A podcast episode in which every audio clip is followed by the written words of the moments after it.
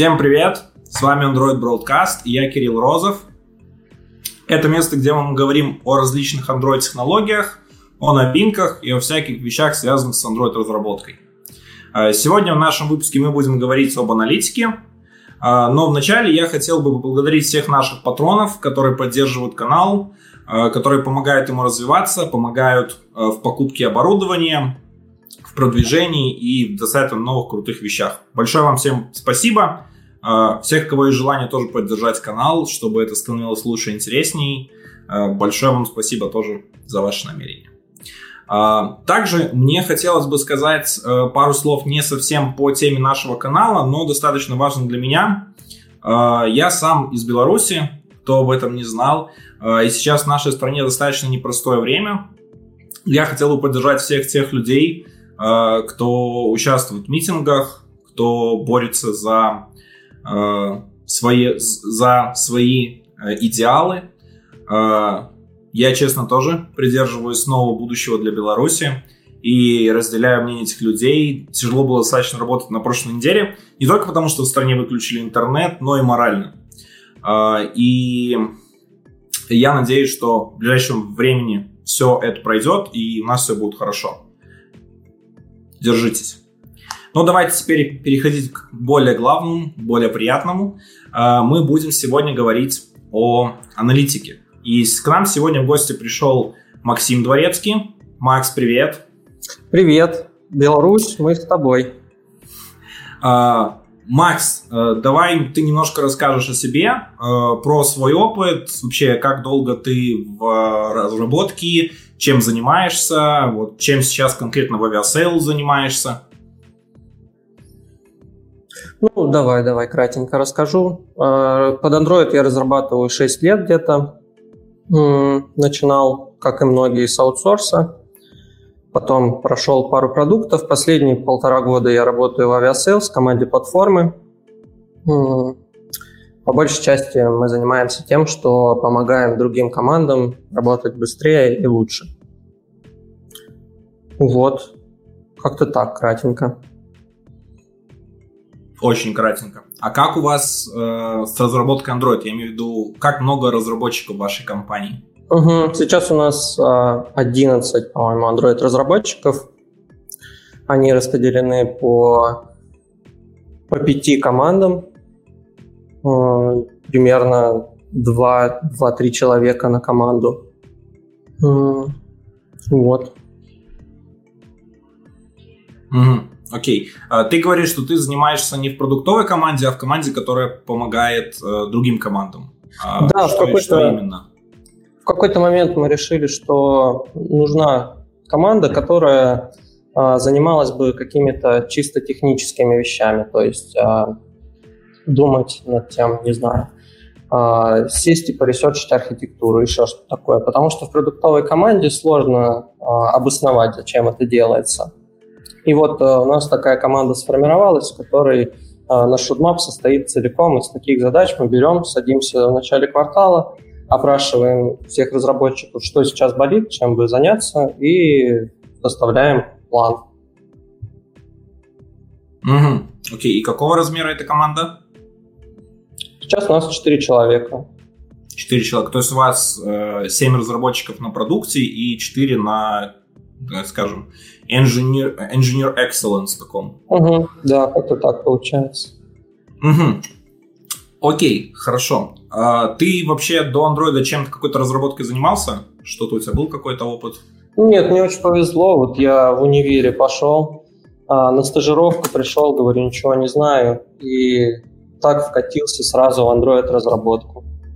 И потихоньку уже начал осваиваться, ходить на конференции, прокачиваться. То есть э, мой опыт, он целиком Android опыт. Угу. Я думал, что... А, я думал, что сейчас ты там скажешь, я пришел в компанию, сказал, что я вот ничего не знаю. Что у вас есть для таких? Android разработка тебе пойдет.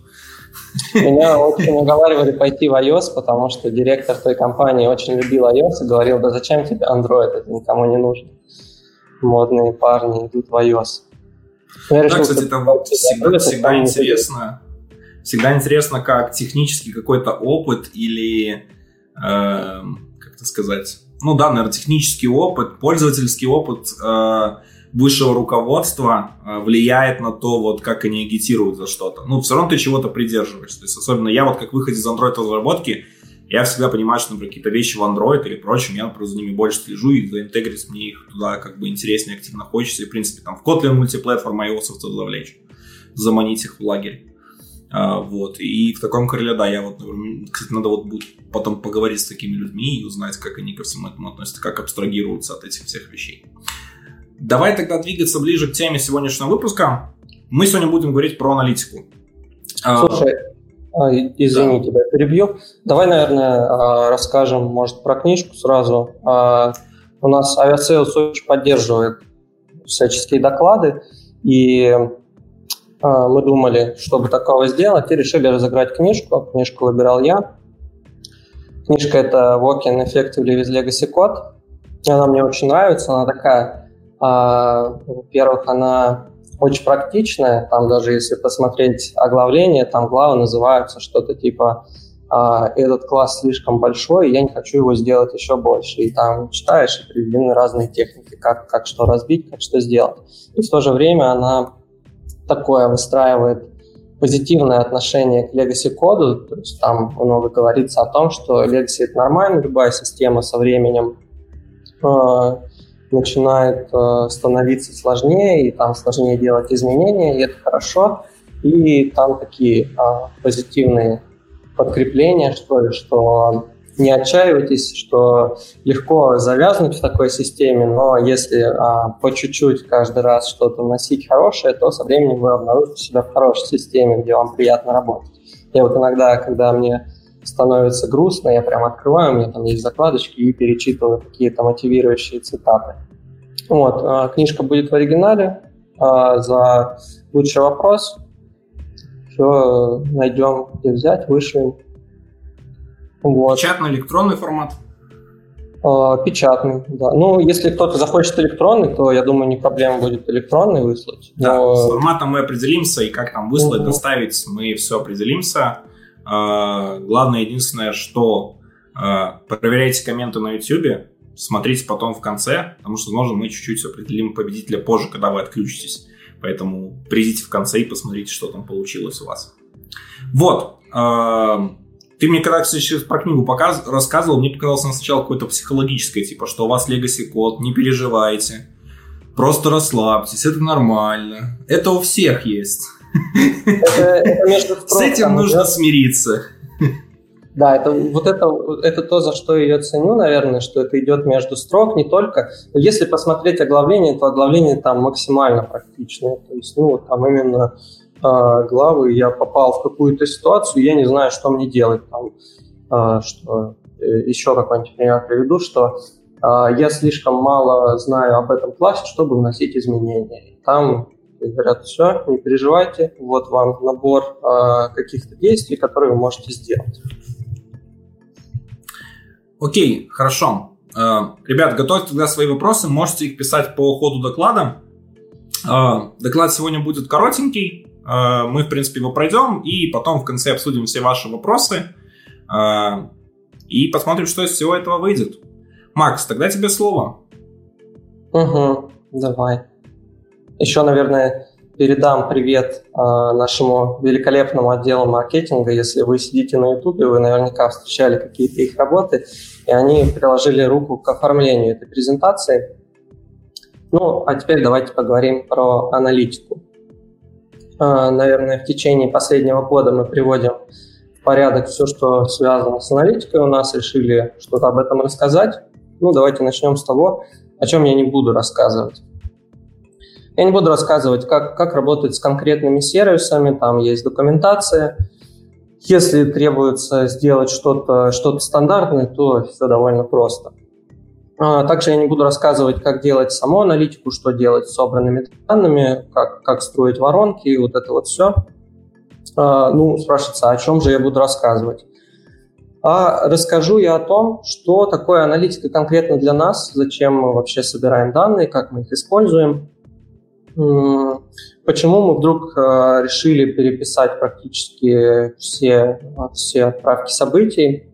Какие у нас ставились задачи, какие были проблемы у того подхода, который существовал, э, какие требования мы ставили и как нам удалось сделать все масштабируемо, модульно, тестируемо.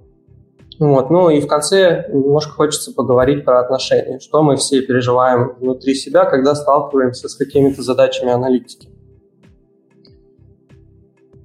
Ну, начнем с того, зачем аналитика нам. Любой более-менее крупный проект, он обрастает аналитикой, потому что нужно э, на основе чего-то принимать решения. В нашем случае это 2 миллиарда событий ежедневно, 500 терабайт хранимых данных. Зачем же нам столько? Ну, самая главная задача – это, конечно же, улучшение пользовательского опыта. Э, это построение каких-то воронок, нахождение успешных кейсов. Ну, например, если мы видим, что пользователь э, не, не использует какой-то фильтр, то, может быть, его не видно. Давайте вытащим его куда-то наружу и посмотрим, сделало ли это лучше ему жизнь. Помимо такой вот пользовательской аналитики достаточно очевидно есть у нас более хардовая Data Science аналитика. Это когда мы собираем данные и уже какими-то умными машин learning моделями что-то с ними делаем. Например, ранжируем выдачу, там учимся понимать, какие билеты более интересны пользователю. Это, как ни странно, это не всегда самые дешевые билеты. Это в том числе и билеты, где они могут быть чуть дороже, но там, например, очень комфортная пересадка. Вот. Или мы, например, можем спрогнозировать цены и предложить пользователю не покупать прямо сейчас, а купить, например, через неделю.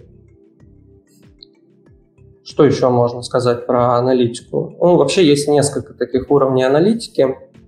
Это а, наблюдательная аналитика, когда мы собираем какие-то дашборды, чтобы смотреть на тренды,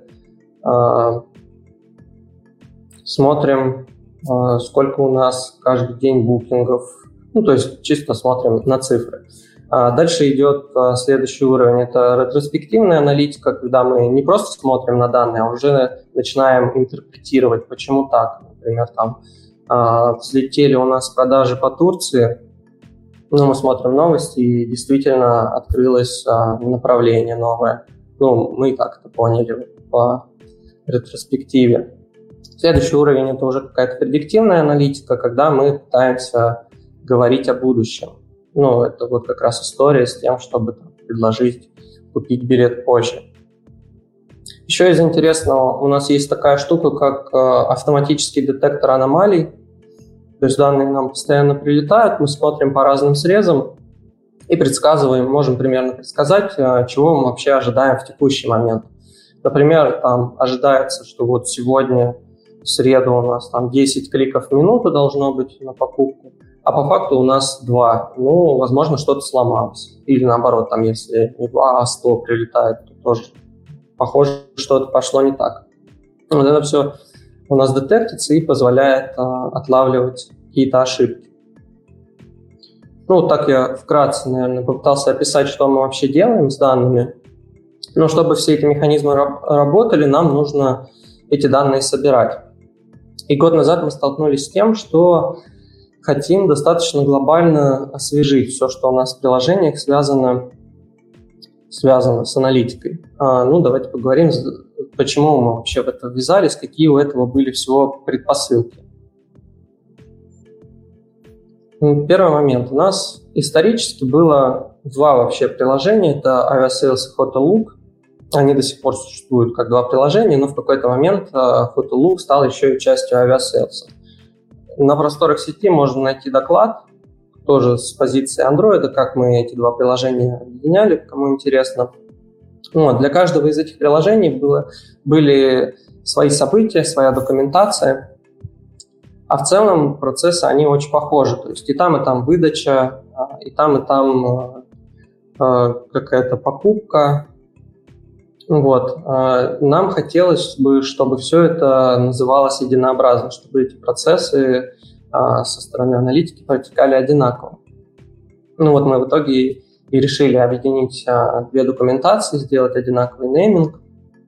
Но помимо того, что нейминг был просто разный, у него еще была проблема с тем, что из названия события было непонятно, что это вообще за событие. Ну, например, событие поиск. И непонятно, что, что это такое, что это за поиск. Это нажатие на кнопку поиска, или, или это пришел ответ сети, или это показался какой-то экран пользователя. Ну вот и подобные события мы разделяли на разные. Например, поиск э, разъехался на старт поиска и конец поиска. А, ну и в целом мы старались придерживаться подхода, когда события отражают именно действия пользователя, а не поведение системы. То есть там старт поиска – это именно пользователь нажал на поиск. Это а то завершился поиск или нет, это мы уже поймем дальше по следующим событиям. То есть это еще одна из предпосылок и задач, которые мы хотели решить. А, что дальше? В качестве основного сервиса еще мы долгое время уже используем амплитуду. Она прикольна тем, что можно, можно туда зайти и без помощи какого-то аналитика сделать себе отчет, там, получить ответы на какие-то простые вопросы, буквально мышкой себе что-то там э, настроить но у них оплата привязана к количеству отправляемых событий, и на наших объемах это уже нецелесообразно, там оно нам стоит каких-то космических денег. Поэтому мы решили переезжать на Snowplow. А, напрямую мы за него не платим, мы платим только за свою инфраструктуру, он развернут у нас. Там, соответственно, нет никаких ограничений по событиям. Но в чем недостаток, что у него нет какой-то своей визуализации, и тут уже, чтобы получить ответ на свой вопрос, нужно знание SQL или нужен аналитик, который поможет. Вот. А для визуализации уже используются какие-то другие инструменты. Раньше мы использовали мод, сейчас мы там играемся с суперсетом, с редашем, смотрим, что нам больше понравится. Uh, ну, вот, вот такие, наверное, задачи изначально перед нами стояли. Это переименовать события, добавить новый сервис, uh, что-то удалить, добавить. Uh, ну, как, как долго вообще это может занять все сделать? А, ну, забегая вперед, у нас это заняло примерно полгода. Собственно, сначала мы пошли смотреть, как, как у нас вообще все устроено. Как у нас все устроено в коде. Со стороны фичей у нас уже все было достаточно хорошо. Каждая фича или набор связанных фичей, они шли со своим компонентом для статистики.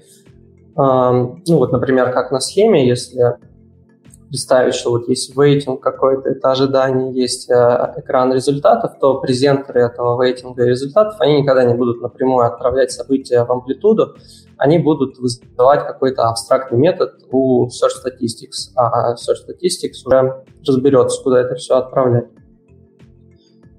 Здесь давайте немножко отвлечемся.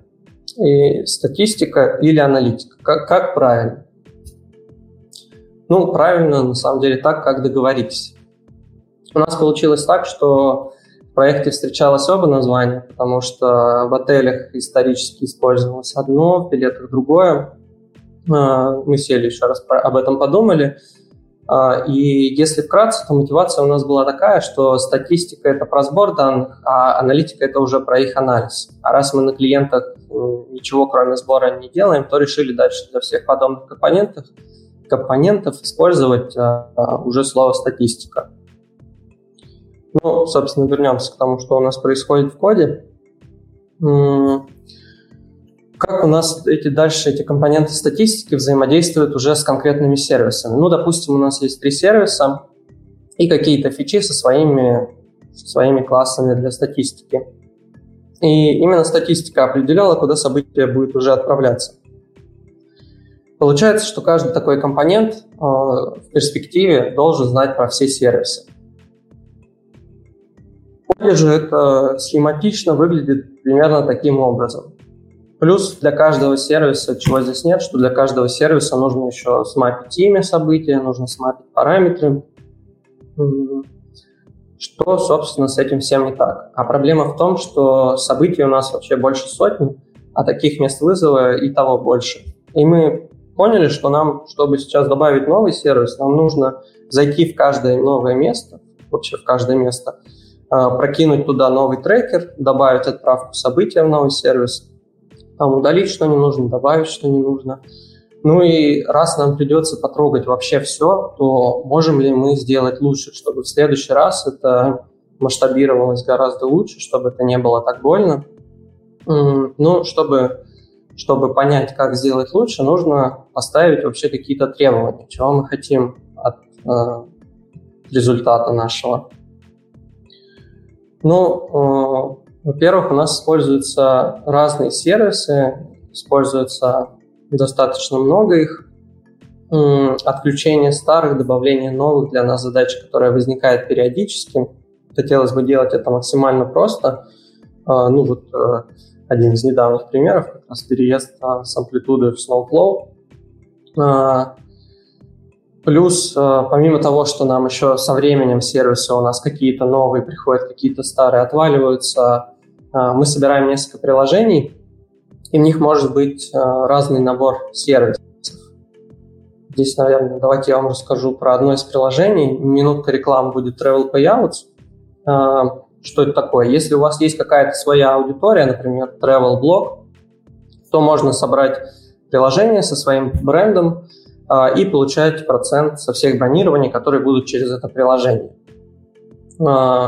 Соответственно, если вы собираете такое приложение, то нашим маркетологам не нужно знать про то, а, сколько у вас было установок. И там уже совершенно не нужен AppsFlyer, например. То есть помимо того, что вот у нас а, сервисы подключаются, отключаются, нам еще и постоянно нужно собирать разные приложения с разным набором сервисов. Это первое требование, которое мы захотели поддержать. А что дальше?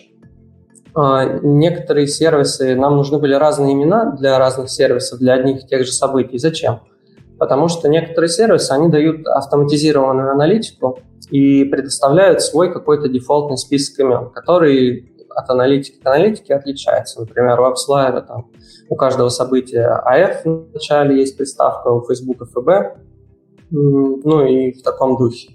Поэтому обязательно нужно, нужно было учесть, что имена у нас у одних и тех же событий разные. А, но помимо того, что имена разные, а, это разные люди, разные цели и события тоже разные. Маркетологам там вообще мало чего надо, продуктам нужно побольше, практически каждый клик. Вот. А, ну, это основные, получается, требования, которые нам были нужны. То есть разные сервисы, разные имена и разные наборы событий. И мы начали думать, как, как собственно, все это можно э, красиво сделать. Ну, первый шаг был, что если мы хотим жонглировать сервисами, то никто в коде со стороны вызова не должен знать вообще о существовании этих сервисов, чтобы свести список изменений к минимуму. Тут у нас появляется какой-то простой интерфейс, который принимает э, вообще все события без знания о том, куда это событие пойдет,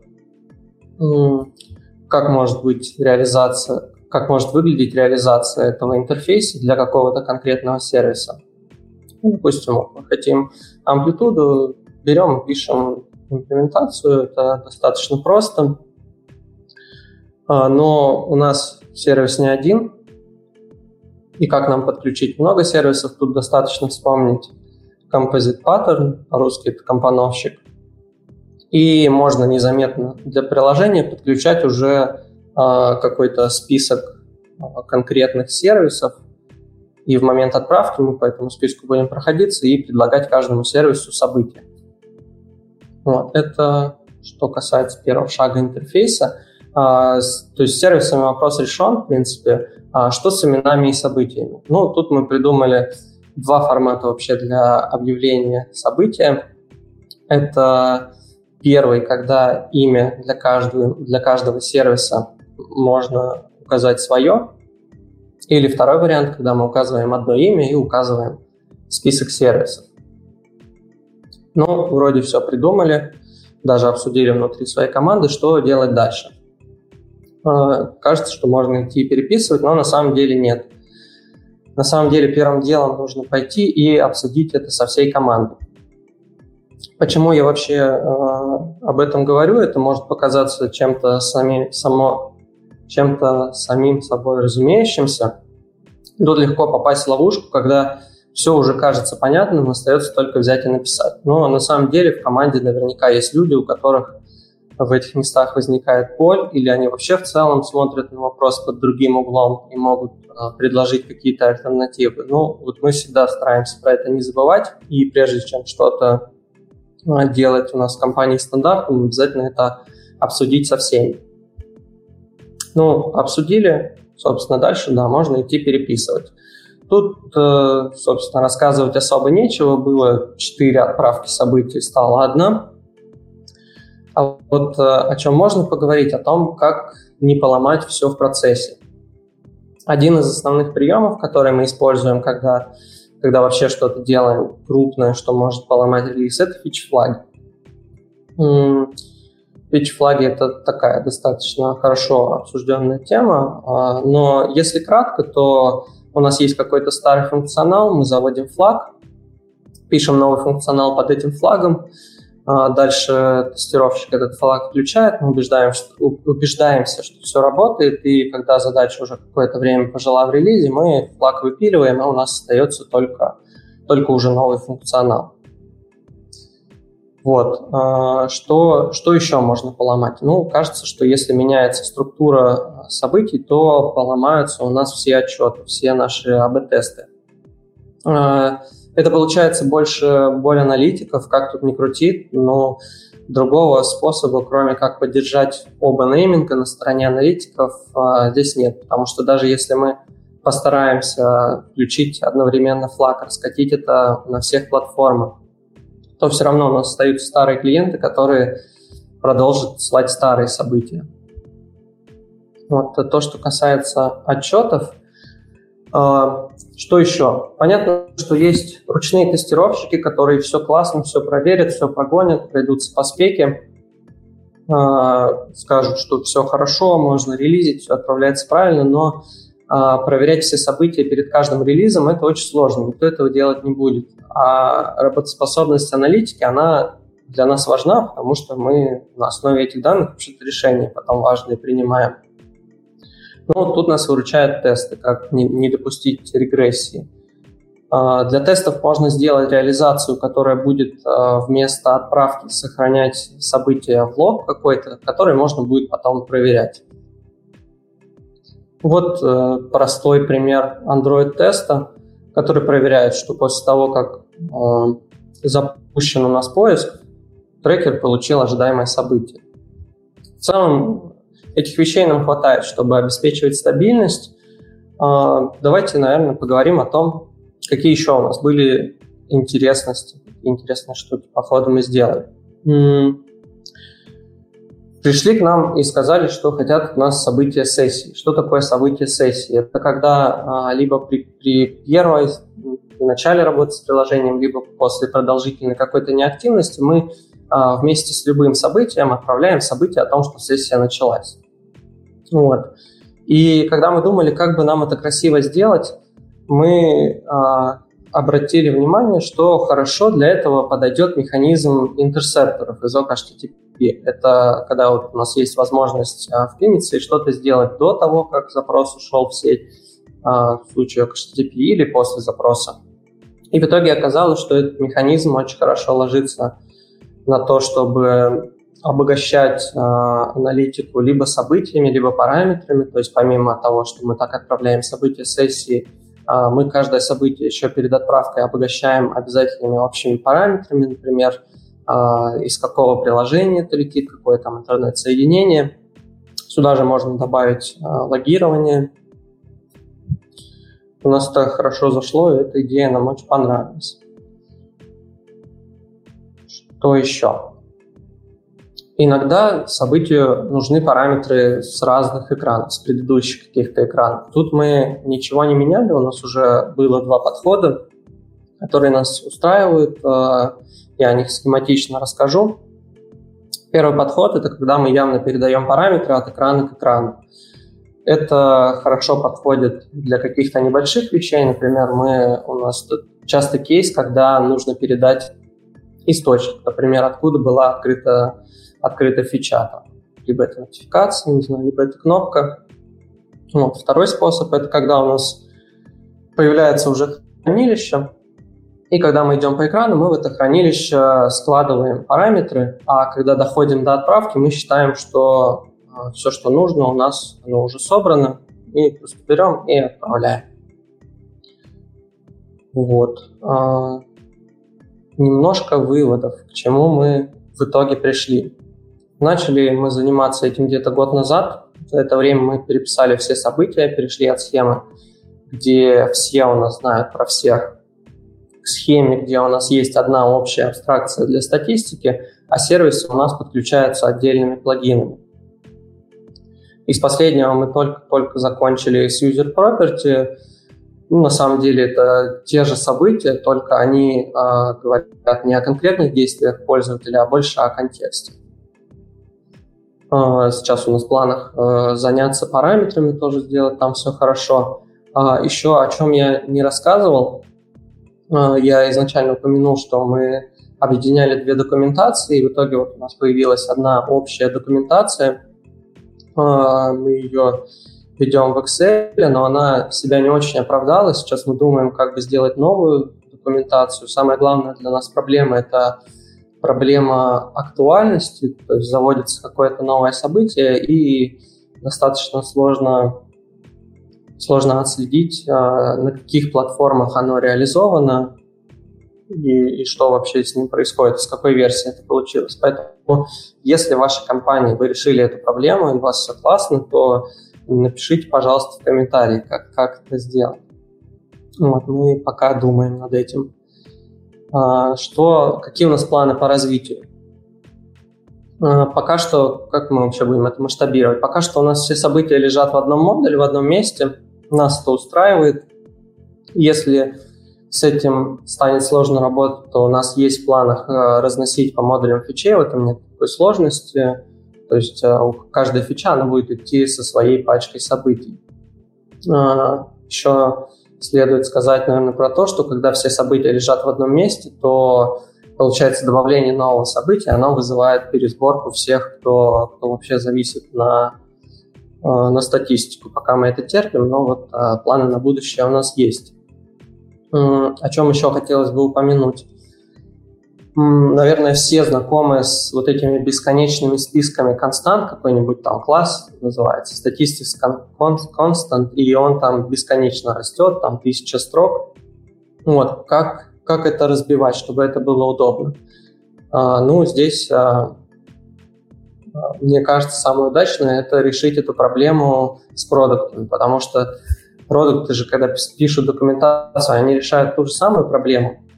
И если сделать примерно то же самое в коде, то это будет очень удобно, потому что будет всегда понятно, куда что добавлять, куда добавили документации, куда добавили и в коде. И новый, новый человек, когда приходит, он смотрит, смотрит на документацию, смотрит, что все то же самое в проекте, и такой, ага, понял.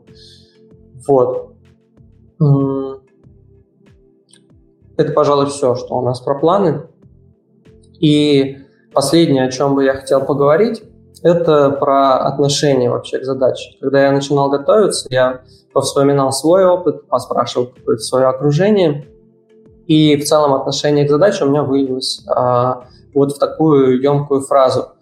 Сюда вошла вся боль. И то, что задача эта кажется неинтересной, кажется чужой, потому что непонятно вообще, кто это в итоге будет использовать, будет ли вообще использовать. Добавить обычно это просят, э, когда код уже написан, когда все протестировано.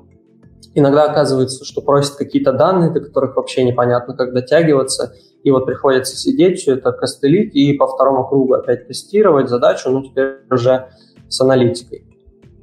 Это не обязательно должно оставаться так, и чтобы исправить ситуацию, есть несколько простых вещей, нужно подружиться со своим продуктом в первую очередь и принять участие в процессе. Что имеется в виду? Ну, э, нужно все обсудить заранее. То есть нужно сесть и вместе подумать вообще о фиче, которую собираетесь написать, какие метрики являются ключевыми, какие там могут быть э, события, какие могут быть параметры. Дальше нужно обязательно все это зафиксировать, потому что люди после вас, они тоже должны понимать, что, что это вообще такое и зачем это здесь. У нас есть интересный пример. Какое-то время назад мы сталкивались периодически с такой ситуацией, что к нам приходит новый разработчик, и у нас есть проект Google Tag Manager, его давно никто не трогает, а, и приходит новый разработчик, он смотрит, ему, ему нужно что-то сделать с аналитикой, он смотрит, непонятно ему, а, нужно это поддерживать или нет. Вот, он начинает выяснять, а, а кому это вообще, это кто-то использует, может это выпилить, чем это сейчас там трогать. А, и выясняется всегда, что выяснялось всегда, что это использует один человек у нас в компании, но ему это очень нужно, это важная штука. Ну, в итоге мы сели, написали документацию, а, написали, кто это использует, зачем это используют, добавили в комментарий в код, и больше у нас такой ситуации не повторяется. Поэтому документация – это очень важно. Многих вообще из нас привело в разработку вот эта возможность, когда мы что-то пишем, запускаем и тут же получаем вот это сиюминутное удовольствие от того, что это заработало. Также и здесь, после того, как все готово, то классно сесть и посмотреть вообще на графики, посмотреть, как себя ведет фича. И это как раз даст этот прямой результат, зачем, зачем делалась аналитика. Это небольшие, казалось бы, действия, но они а, позволят не думать об аналитике как о чем-то мешающем, как о чем-то отвлекающем от написания кода, от каких-то важных дел, а сделают уже аналитику неотделимой частью задачи и такой же интересной и нужной. На этом у меня все. Тут я попытался собрать э, какие-то идеи, которые кратко, которые я хотел донести за время доклада. Ну, теперь давайте пообщаемся, с удовольствием отвечу на все вопросы. Спасибо. А еще мне нужно не забыть, что мы разыгрываем книжку и запоминать вопросы. А, прежде чем мы приступим к вопросам, я хотел бы напомнить а, еще про то, что на Android Broadcast сейчас я начал новую инициативу, Э, мы помогаем людей, менторам и менти встретиться, чтобы помочь передавать знания, шарить их больше, кому-то начать карьеру, кому-то наоборот прокачаться и идти в синьор лиды и выше. В ссылке в описании прикреплена формочка, где вы можете заполнить и вступить в это. Совсем скоро мы начнем уже сортировать все это. Туда будут добавляться более интересные ребята. А, я думаю, на следующей неделе мы уже организуем какое-то интро, э, в котором я поотвечаю на вопросы, расскажу, в каком формате мы что это видим, как это будет проходить и какую помощь мы будем кому оказывать.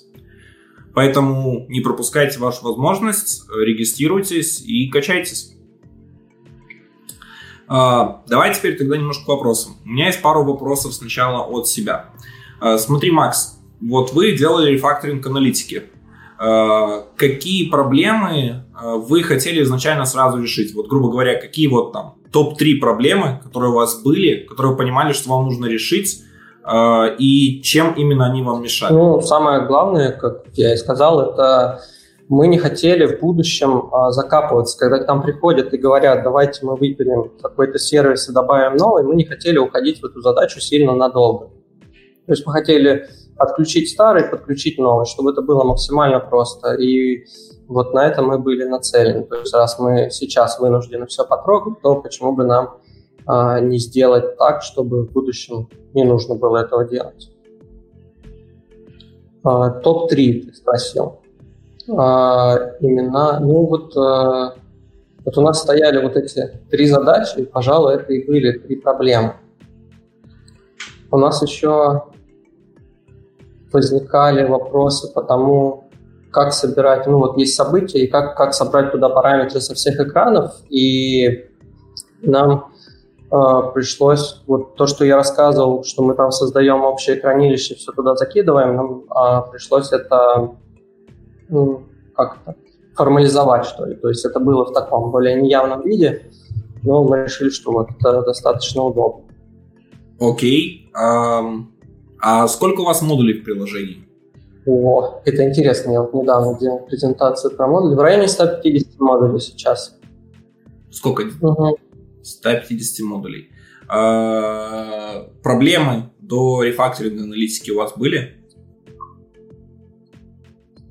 Тем, что не Ну, они у нас сейчас, мы это особо не решали. У нас, а, я так скажу, вот эти 150 модулей, а, большинство из них это, это какие-то core модули, а, а фичи у нас по большей части живут в монолитах, либо, ну, либо в таких глобальных модулях. То есть у нас, если приложение открыть, там вкладки, и каждая вкладка – это отдельный большой модуль. Вот, поэтому мы не сталкивались с тем, что у нас э, что-то долго собирается, и сейчас у нас на данный момент события живут все в одном модуле. Но вот э, на будущее, то есть мы планируем разносить э, вот эти большие фичи на более мелкие, и, и как раз на этот случай мы уже будем и события тоже разносить из этого одного модуля. Угу. Окей, классно. Эм, Давай, наверное, тогда двигаться по вопросам. Эм, начнем с, с. Начнем с самого начала. Давай. Эм, так, Сергей спрашивает про э, GDPR, то есть как вы дружите аналитику GDPR. Uh, GDPR. Ну, мне тут сложно достаточно ответить, когда я когда я общался вообще с нашими там продуктами, с нашими аналитиками, как мы это все используем, э, да, мы обсуждали о том, что ну вот у нас там хранится 500 терабайт данных, но все эти данные у нас анонимизированы, поэтому э, там особо проблем с GDPR у нас не возникает, насколько я понимаю. Ну, а так у нас, да, есть приложение кнопочки, что там можно свои данные все почистить. Ну, насколько я знаю, в принципе, все аналитики тоже, они сейчас GDPR compliant, э, и нормально с этим работают. Ну да, в какой-то момент. Поэтому единственное, что если вы, если вы написали только свою собственную какую-то версию аналитики, вот тогда вам нужно об этом заботиться. Но, в принципе, если вы используете какой-нибудь там Firebase, Amplitude, что-то еще такое крупное. Угу. В какой-то момент сервисы сели и подстроились под это, потому что им нужно было выживать. Так, э, есть ли у вас статистика, которая сравнивается с предыдущей версией, версиями в прозе? То есть, ну, грубо говоря, тут вопрос про регрессии. То есть, что вы что-то пилите, и что у вас что-то перестает доходить. То есть определение регрессов по аналитике. Угу. А, ну, в основном по мобилкам мы смотрим по большей части по... Э, ну, вот как только мы раскатываем релиз, э, наша команда, наверное, больше смотрит на crash-free, чтобы все там было четко, приложение не падало. А продуктовые команды, да, они уже проводят какие-то АБ-эксперименты, еще что-то, и они э, смотрят на, на конверсию. Ну, у нас, на самом деле, у каждой команды есть какие-то какие свои метрики. И ну, вот они за этим следят. Про систему, про систему вот этого автоматических алертов я, наверное, детально не смогу ответить, потому что я знаю это на уровне идеи. А, я особо с этим не работал, потому что ну, да, у нас э, в мобилках система алертов это, это по большей части крашлитика. А вещи, которые касаются различных аномалий, связанных уже с билетами или с поисками, это больше такая история серверная. Есть ли статистика, которая добавлена разработчиками для разработчиков? Я так понимаю, это какие-то технические ивенты, может что-то да, со скоростью? Да. А, не так, не так давно, не знаю, несколько месяцев. Да нет, наверное, даже полгода уже как. А, мы активно внедрили все, обмазали а, Firebase Performance. Там все очень классно, можно, можно замерять а, различные, ну, как раз а, вещи, которые важны для разработчиков. И, и в итоге мы смотрим на графики. Ну, там, там такие вещи, а, типа, насколько быстро у нас стартует приложение, насколько, насколько быстро у нас стартует поиск. И, ну, и вот, вот такого рода там всякие у нас метрики в Firebase. А вы не думали для этого Firebase Performance использовать? То есть мы, например... Ну, вот я про него такие... говорю, да, что и там а, есть. все, то есть вы отделили. То есть вы в аналитику это не трекаете напрямую? Ну, ну, наверное, это нельзя назвать аналитикой, но, ну да, вот Firebase Performance. Мне, мне хочется почему-то говорить, что Firebase Performance это вот такой еще один вид аналитики. Я думаю, что, скорее всего, под капотом там она и работает на основе Firebase Analytics или там какого-то вида. Просто она немножко по-другому структурирована и сделана в другом варианте. Вот. Но, скорее всего, под капотом тот же самый механизм. Э, давай двигаться дальше. Э, так, э, такой вопрос. Вы используете кучу сторонних сервисов, в чем их преимущества, недостатки, и ты сам вот явно показывал, что у вас куча ивентов, дорого приходится за это платить. Почему, например, не сделали какой-то свой собственный инструмент, который бы позволял, ну, то есть, который бы позволял делать вот именно, анализировать все, как вам нужно, прочее, контролировать его, а, то есть вроде как ресурсы у вас для этого есть, и в принципе компании, ну даже не такие там, как Google, прочим, огромные делают свои инструменты, то есть, но и поменьше. Я uh-huh. явно знаю, что Flow, они там делали свой собственный инструмент. У них, кстати, еще там была история с Фейсбуком веселая. Вот. Но вот такой вот вопрос. Угу. А, ну, тут, тут есть а, разные потребности, что ли. Например, а, есть маркетинг, в котором важны установки, и в целом им ничего такого хитрого не надо. Их всем устраивает какой-нибудь AppsFlyer плюс э, Facebook.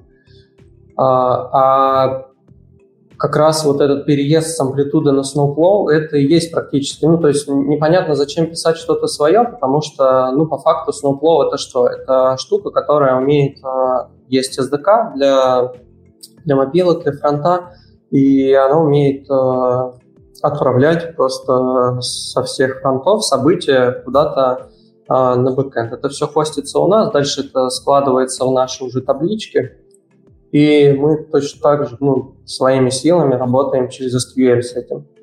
Поэтому можно сказать, что мы и так все делаем руками, но ну, вот, непонятно, что, что еще там свое нужно писать. То есть мы, мы собираем, так сказать, из готовых каких-то отдельных кусочков, а, но что-то свое. Наверное, пока просто не было потребности в том, чтобы ну, вот прям целиком что-то свое написать, там, свой, свой Snowflow, ну, вообще свою систему доставки событий. Ну, я вот смотрю, что Snowplow, она тоже, в принципе, не бесплатная. То есть у нее там есть бесплатная часть и несколько платных тарифов. Ну, она платная, если ты, насколько я понимаю, если ты пользуешься их серверами. Мы же постим все это у себя. И это все ну, практически бесплатно для нас. Угу. Окей, давай двигаться дальше. А, по каким критериям вы выбирали сервисы для аналитики среды из их множества? Хороший вопрос. Это вот нужно взять э, нашего директора и с ним про это все поговорить. Но э, я знаю только историю, что мы когда-то использовали, э, наверное, выбираем, просто смотрим, какие есть на рынке инструменты и выбираем лучшие, которым удобнее всего пользоваться. А когда-то, несколько лет назад, активно мы пользовались Flurry. Со временем Flurry стал, становился хуже и хуже, и Сейчас, насколько я слышал, там а, вообще все достаточно грустно. А, и в этот момент а, мы перешли на амплитуду. С амплитудой мы жили хорошо, но вот в какой-то момент нам это стало очень дорого, потому что приложение растет, количество пользователей растет. И вот сейчас, когда у нас появились ресурсы для своих аналитиков, которые будут нам делать нужные выборки, кстати, у амплитуды еще, помимо того, что она дорого стоит, там еще есть такой недостаток, что если хочется что-то совсем, совсем хитрое узнать, то там это все равно ну, не получается сделать, нужно, нужно привлекать кого-то знающего. И вот мы перешли на то, чтобы ну, делать это самим. А еще у нас используется Firebase. Ну, Firebase мы используем преимущественно для АБ-тестов, чтобы разбивать пользователей. Но вот тоже последнее время мы от Firebase думаем отказываться. Переезжаем на такой сервис, как Flagger, потому что там он более кастомный, и можно там на лету запрашивать какие-то конкретные уже ключи. А, тут вопрос типа про навигацию, да. Ты, в принципе, это рассказывал а, про то, как трекать правильно переходы а, по экрану. То есть, грубо говоря, когда тебе нужно трекать ивент, когда угу. ты открываешь какой-то экран и пометится, откуда ты пришел. Ну вот у нас такого нет, прям, чтобы мы трекали переходы по конкретным экранам, что экран показался, экран спрятался. У нас все-таки аналитика крутится больше вокруг пользователя. Вот, мы реагируем на действия пользователя, поэтому ну, есть, конечно, какие-то вещи, что вот если завершился поиск и показалась выдача, то ну, это такое полуавтоматическое, что ли, событие. Пользователь по факту ничего же не нажимал, но вот он, мы считаем, что он увидел эту выдачу. И вот, вот так как-то косвенно можно трекать переходы по экранам. Но так, чтобы мы прям каждый экран а, куда-то посылали переходы на него, такого у нас нет. Окей. Эм, да, такой вопрос еще. Слушай, а что у вас вообще с производительностью из-за того, что вот куча-куча ивентов постоянно сыпятся? Э, то есть я понимаю, что часть им управляет сама аналитика, но вот как это все происходит? То есть не чувствуется ли у вас каких-то, не было ли каких-то проблем по просадкам, по потреблению батарей, по куче трафика? Ну вот пока мы ничего такого не видим. А, я рассчитываю на как-то на то, что люди, которые пишут эти сервисы, они думают, что делают. И, ну, ну, в целом мы ничего такого не видим. То есть, да, мы в целом следим, как себя ведет приложение. Это сейчас и сама консоль много таких вещей говорит. Но чтобы... Да, мы ждем достаточно много событий, но они хорошо батчатся. И я даже подозреваю, что в целом хоть сервисы и разные, а, ну, вот, а, в современном андроиде они все все равно отправляются плюс-минус в одно время. Ну, а по объемам там э, мы вот недавно считали, э, даже я не помню конкретных цифр, но даже там большое количество событий, оно на самом деле, ну это же просто текст, и он весит э, очень мало, поэтому там нет каких-то затыков в этих местах. Но мы ничего не делаем специального и все это отдаем на откуп как раз сервисам аналитическим SDK. Э, снова вопрос от меня. Э, как вы все это тестируете, аналитику? Потому что мы, например, порой сталкивались с такой проблемой, что у нас куча ивентов, оттестить их все агрессию по ним прогнать невозможно. То есть их очень много и проверить каждый, это потратится очень много времени либо это каким-то образом автоматизировать, ну, либо критические ивенты проверять просто в какие-то периодически. Как вы решаете у себя эту проблему? Ну вот когда мы все переписывали, то это было ручное тестирование, есть документация, есть тестировщик, и это, а, ну, это у нас очень хорошие тестировщики, поэтому это не сказать, чтобы занимало так много времени, несколько дней грубо, если вспомнить. Вот. А это что касается, когда что-то меняется. То есть, ну, мы все переписывали, да, логично, что нужно все протестировать. И, ну, несмотря на то, что у нас там больше сотни ивентов, это не заняло много времени. Вот. А вопрос-то в том, как это в будущем, чтобы не обнаружилось такого, что там событие уже давно не отправляется. Ну вот здесь а, мы сделали инфраструктуру для тестирования, чтобы можно было достаточно просто интеграционными тестами проверять. И у нас, э, у нас покрыто не все, у нас покрыто сейчас э, маркетинговые какие-то самые важные события, но, конечно, хотелось бы, чтобы все было в итоге э, покрыто, чтобы ну, вот следить, что внезапно ничего не отваливалось. Ну, ну вот так, то есть э, ручное тестирование и потом в будущем тесты. Угу. Давай двигаться дальше. Смотри, э, у разных аналитик есть свои ограничения там, на количество параметров, на какое должно быть имя, что он может там использовать какие-то ключевые зарезервированные, ну и прочее, прочее, прочее. Вы каким-то образом у себя эти ограничения обрабатываете а, и каким-то образом разработчика предупреждаете об этом? Ну, э, у нас э, события появляются, не сами разработчики придумывают, они появляются на уровне, когда мы придумываем фичу какую-то. И а, об, об ограничениях помнят наши продукты, и поэтому ну, вот именно на уровне планирования все эти ограничения... Тут скорее не про ограничения, типа когда ивенты создаются, а про api которую вы делаете. То есть вот вы делаете api свою для там Firebase аналитики, чтобы ее встроить к себе. А, и когда создается event, то есть настроены по нее прочим, вы каким-то образом разработчика уведомляете, предупреждаете, потому что ну, нельзя помнить про все эти ограничения. А ну приведи пример какой-нибудь, что-то я не очень понимаю. Ну я не знаю, например, смотри, что ты не можешь там для Firebase запихнуть больше 25 параметров.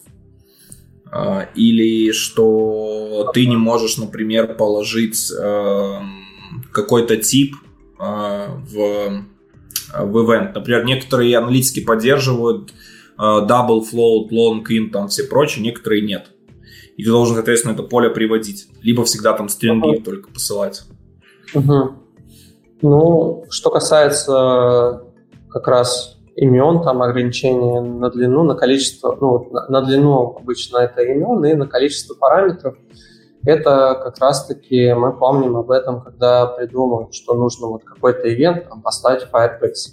И когда придумываются, а какие параметры хочется, хочется видеть, зачем вообще это событие в Firebase, а, именно в этот момент нужно подумать, а, что там же есть ограничения, вот давайте какие-то какой-то конкретный набор параметров возьмем. Ну, а что касается приведений, это все решается на уровне, на уровне вот уже имплементации конкретных, конкретных статистик, конкретных трекеров. То есть, да, там есть же такой момент, что сейчас не вспомню, какая, какая-то статистика просит, например, чтобы это все упаковывалось в JSON. Но у нас это все передается в каком-то общем виде, в виде мапки, и мы это уже а, под каждую, в одном месте, под каждую, под каждый конкретный сервис подстраиваемся, приводим. Угу. Эм, так, следующий вопрос. Эм, как, вот это, кстати, круто, э, как вообще привить менеджерам культуру статистики и событий? То есть, грубо говоря, чтобы они относились с этой мыслью, что надо, документировали и прочее, прочее. Как привить? Никак не привить. Надо идти и, и дружить, и вместе приходить. Так, привет, вот классная фича, давай-ка сразу подумаем, как мы это будем вообще трекать. То есть нужно, нужно в этом месте найти коннект. И это вообще, это, наверное, жалоба была номер один, что, что всегда сначала придумывают, э, что хотят, а потом такие, все уже сделано, ой, а давайте добавим, добавим события. Ну и здесь такая таблетка от этого, это прийти сразу и сказать, давай-ка давай подумаем. И, во-первых, менеджер будет на вас смотреть восхищенными глазами, ничего себе разработчик думает о том, как, как, как фича будет себя вести потом. А, ну и, и вам же будет комфортней. Э, да, как правильно минимизировать код отправки событий из презентеров? Э, раздражает, когда код для отправки событий много, э, отправки событий становится слишком много. Но это опять же проблема, что это код обычно сквозной, он проходит через все слои и не, не самый приятный.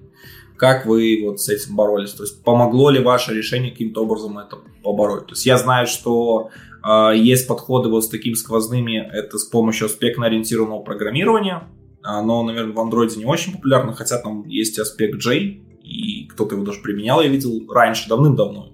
Еще когда я был молодым зеленым Android-разработчиком, прям как Ну, касательно аспектно-ориентированного программирования, тут, наверное, это, это не очень ложится на аналитику, потому что там же что, там есть такая штука, как вот этот срез, и он обычно, а, ну, как, как я это понимаю, что там ты, например, говоришь, что все, все паблик методы перед вызовами всех паблик методов делают что-то. И если ты добавляешь новый паблик метод, то у тебя это правило продолжает работать.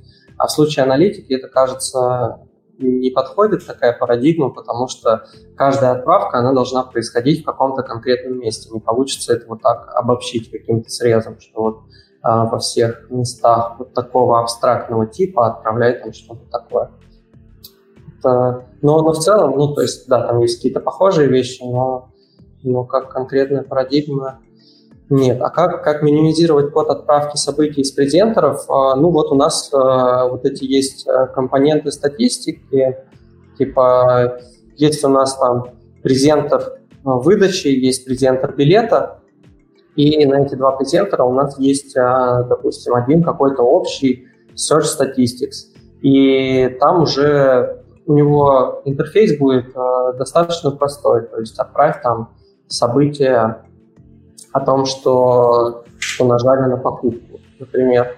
И весь код, он будет э, там сосредоточен. Поэтому в презентерах презентеры будут э, такой очень абстрактный метод вызывать, и это будет ну, именно в презентерах не больно, а вот этот компонент, он будет отвечать уже чисто за то, что ну, а, а у нас они отвечают за то, что там хранятся параметры, которые туда тоже потихоньку накапливаются. И это тоже, то есть там, презентер, а, ну или интерактор какой-нибудь, если получил какую-то выдачу, он в эту статистику кладет, что вот я получил такую-то выдачу, там столько-то элементов, и это в хранилище есть. А потом, когда нажали на кнопку покупки, то вот этот компонент статистики, он заглянет в свое хранилище, возьмет все, что нужно, и отправит событие. То есть отвечает только за это. Окей. Okay. А какой инструмент э, вы используете для построения воронок? Ну, использовали амплитуду до последнего времени. Сейчас переходим на вот эти кастомные, то есть пишут у нас аналитики SQL-запросы и визуализируют это в чем-нибудь красивом. Угу. Окей. Um, так, еще здесь, вот, да, кстати, нашел. Uh, про user properties. Каким образом вы задаете user property? Так, сейчас мне нужно подумать. Uh, все было хорошо, когда была только амплитуда, потому что она это делает все сама. Ну, тут uh, как правильно трекать user properties? Тут, наверное, есть две стороны. Это сторона какая-то вызывающая, и, ну, то есть, э, что вот мы там, приложение у нас запустилось, и мы какой-то вот набор этих состояний э, сразу отправляем. Что там может быть? Ну, там, что приложение находится в темноте, еще что-то. Ну, здесь, собственно, ничего такого хитрого нет, что либо это делается на старте, либо это делается на какое-то конкретное действие. Например, тема поменялась, мы отправили. Это выглядит точно так же практически как событие ну, со стороны а, нашей вот нашей API, аналитики внутри Android-приложения, что там отправилось событие, что сменилась тема. Вот. А, а дальше уже как это, как это хранить и посылать. И вот э, когда была амплитуда, все было классно, потому что там у них есть first party support э, пропертей, и можно было просто сразу отдавать это амплитуде, она там где-то это у себя хранила, и потом а, отправляла пачками. Вот. А, когда мы перешли на Snowplow, нам уже пришлось руками хранить набор, весь набор пропертей и, и отправлять этот набор с событиями. Мы, мы думали вокруг того, чтобы... Вот как раз я рассказывал, когда что мы считали там, сколько, сколько у нас трафика уходит на отправку событий, и выяснилось, что ну, на самом деле очень мало, что это совсем не критично нам показалось. А, это мы думали про property, как, как нам сделать, отправлять нам только инкременты или у нас а, не так много пропертей, чтобы можно было их сразу все отправлять. Ну, вот, а, пришли к выводу, что а, нам комфортно, если мы будем отправлять все проперти. Ну и, собственно, то, чем занималась амплитуда, нам пришлось сделать самим ну, какое-то а, простое такое персистентное хранилище. Угу. Окей, интересненько. Эм, так, давай двигаться тогда еще пару вопросов посмотрим, что у нас прилежало. Эм, я не думаю, что это совсем имеет отношение к аналитике, но вопрос такой, через что вы реализуете форму обратной связи? Email у нас, ну, не, на самом деле там все соцсети присутствуют. Если у нас зайти в профиль, там есть раздел помощи, и там можно вообще через что угодно написать. Мы, мы даже смотрим, если установлены какие-то приложения, то мы будем их показывать. У тебя стоит приложение ВКонтакте, почему бы тебе нам через ВКонтакте не писать? У нас очень классная поддержка, и они отвечают практически везде. Да. Я сейчас прохожусь по списку вопросов, смотрю, что мы тут э, интересного пропустили э, или нет. Э, Наверное, в принципе, по большей части мы прошлись. Э, есть ли у тебя победитель? Чей вопрос тебе понравился больше других? Ну, вот, я и попал в ловушку, когда э, было много вопросов, и я помню только несколько последних. Лайв-чат э, ты, наверное, можешь посмотреть. А, а давай мы сделаем просто. А, в конце будет доступен лайв-чат. А, ты сможешь пройтись, и я напишу в комментариях а, тот, того, кто победил, и таким образом определим победителя. Да, давай так будет максимально комфортно. Да, мне вот тут подсказывают, что есть классный вопрос. Да, э, вот, кстати, с архитектуркой. Если брать принцип клин, э, то на каком слое должны исполняться вызовы событий?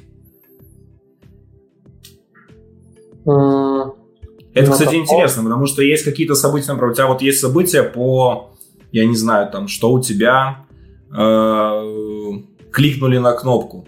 Вот у тебя uh-huh. где должен будет пройти? То есть, то как бы логично, что клик на кнопку мы обрабатываем в UI. В UI слое. Но как бы клик на кнопку приводит к какому-то или что-то, и возможно его нужно делать в презентере, во view модели или где-то еще, что у вас там используется. И ну, вот тут нас... получается достаточно интересно. У нас так, так получается. Я думаю, во многом здесь а, ну, как раз помогает вот этот принцип, что у нас а, аналитика идет от пользователя, и большинство событий, оно ассоциировано именно с действиями пользователя. Поэтому у нас э, именно, ну вот у нас есть специальный слой, скажем так, который отвечает чисто за отправку, но связь идет э, такая, что ну, идет клик по кнопку, это идет в презентер, там никто ничего не знает, просто клик по кнопку, а презентер уже знает о том, что это отправляется какое-то событие, он уже вызывает компонент и вызывает событие. Иногда может быть так, что э, вместо того, чтобы презентер это делал напрямую, это делает интерактор, но это в случаях, когда нужно еще ну, недостаточно данных, и нужно какие-то данные со слоя данных получить. То есть у нас это презентер, плюс интерактор, наверное, откуда у нас вот инициируется именно есть вызов метода, там отправь такое-то событие. Наверное, тогда, в принципе, все. Э, Макс, большое спасибо тебе, что нашел время, что рассказал, поделился нам своими наработками. Э, тут, кстати, хороший вопрос можно добавить, можно ли их будет увидеть в open source. Open source это, это вообще такая тема, что чтобы заниматься open source, нужно четко понимать, ради чего это происходит, и нужен человек, который будет этим замотивирован. Вот. Но у нас пока такого не хватает, поэтому э, пока только вот так, на уровне каких-то принципов и идей. Интересно, кстати, очень штуку рассказывали, как Авито решили свою инфраструктуру привести в open source, и что из этого извлекли и прочим. И это даже лишний раз стимулирует делать ее качественнее еще, потому что ты понимаешь, что ты как бы делаешь это как бы не только для людей, которые тебе в слайке там напишут где-нибудь что-то, а делаешь за людьми, которые у тебя нет прямой коммуникации, тем более она еще асинхронная и может быть вообще не на твоем языке. А, да, и достаточно интересно. Я да. следил за их вот этим, то, что они все это выкладывали. Это было очень интересно смотреть, но на это все, понятно, нужны ресурсы. Угу. Окей. А, тогда Макс проштудирует вопросы лайв-стриме, э, определим победителя, и потом, соответственно, ребят, смотрите, э, мы с вами свяжемся, постараемся связаться и э, доставить вам подарок. Вот. На этом у нас на сегодня все. Э, что могу вам сказать? Подписывайтесь на YouTube канал. Э, вас ждут действительно скоро очень крутые выпуски. Э, уже в следующую среду мы сделаем большой обзор Kotlin 1.4, всех новинок, которые были вставлены, карутины, Daytime, Serialization. Нас еще ждут, я думаю, новинки по мультиплатформе, достаточно интересно, в которых нужно покопаться. Делаем мы все это вместе с Android Dev Podcast. И к нам еще придет Катя Петрова. А, я думаю, вы ее, скорее всего, знаете по подлодке, но сейчас Катя работает JetBrains, девелопер-адвокатом по Kotlin, а, и поделится с нами очень классными, крутыми вещами, и мы узнаем достаточно много о том, что сейчас поменялось, и то, чего нас ждет, и что во что это превратится в будущем. Также мы готовим различные выпуски, связанные с Android 11, Уже буквально сегодня у меня получилось пообщаться с гуглерами на эту тему, так что у нас появятся впервые выпуски на английском языке. Но будет достаточно интересно, сможем поговорить про Hilt, позадавать каверзные вопросы и посмотреть, чего мы сможем узнать для нас интригующего и интересного.